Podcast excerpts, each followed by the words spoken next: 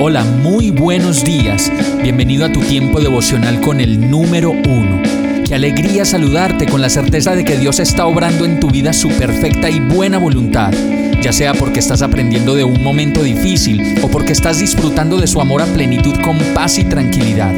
Llegó la hora de tomar tu Biblia, pues de seguro Dios te va a hablar, te va a reconfortar y lo mejor de todo, te va a dar las respuestas que estabas buscando. ¿Qué esperas? Vamos, súbete de una vez en este pequeño pero eterno vuelo devocional con destino al cielo. Y el mensaje de hoy se llama Toda acusación contra ti será refutada. Isaías 54, 17 dice, pero en aquel día venidero, ningún arma que te ataque triunfará. Silenciarás cuanta voz se levante para acusarte.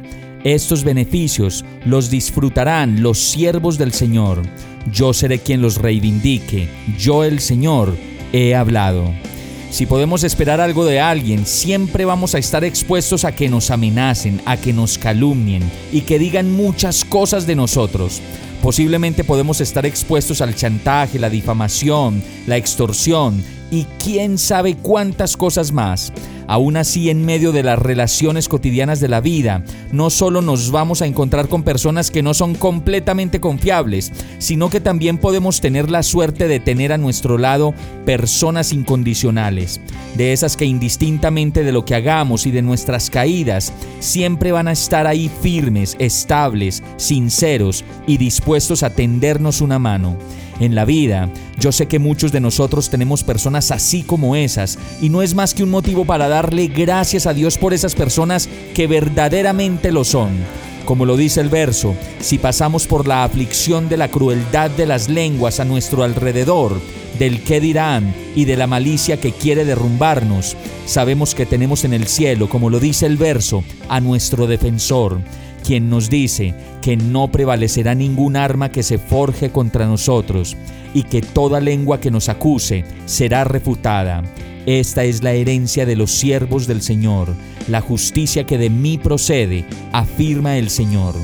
Vamos a orar. Gracias Dios por tu infinito amor y por tu manera de ser incondicional conmigo en todo momento y en toda prueba. Reconozco que sigo aprendiendo y que solo tú me puedes ayudar a descansar en ti. Te entrego mi cansancio, te entrego mi fatiga y mi preocupación y te doy gracias porque sé que tú haces justicia y no permitirás que cualquier tormenta que se levante contra mí pueda herirme o dañarme. Tuyo soy, Señor, y oro a ti, agradecido y confiado, en el nombre de Jesús. Amén. Hemos llegado al final de este tiempo con el número uno. No te detengas, sigue meditando durante todo tu día en Dios, descansa en Él, suelta los remos y déjate llevar por el viento suave y apacible de su Santo Espíritu. Solo compártelo con quien lo necesite y ames. Hoy, de la mano de Dios, todo será un gran día.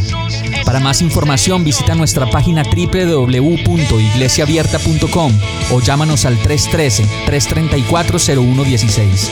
Oramos y rogamos para que cada día te enamores más de Dios y para que no pares de pasar todo tu tiempo con el número uno.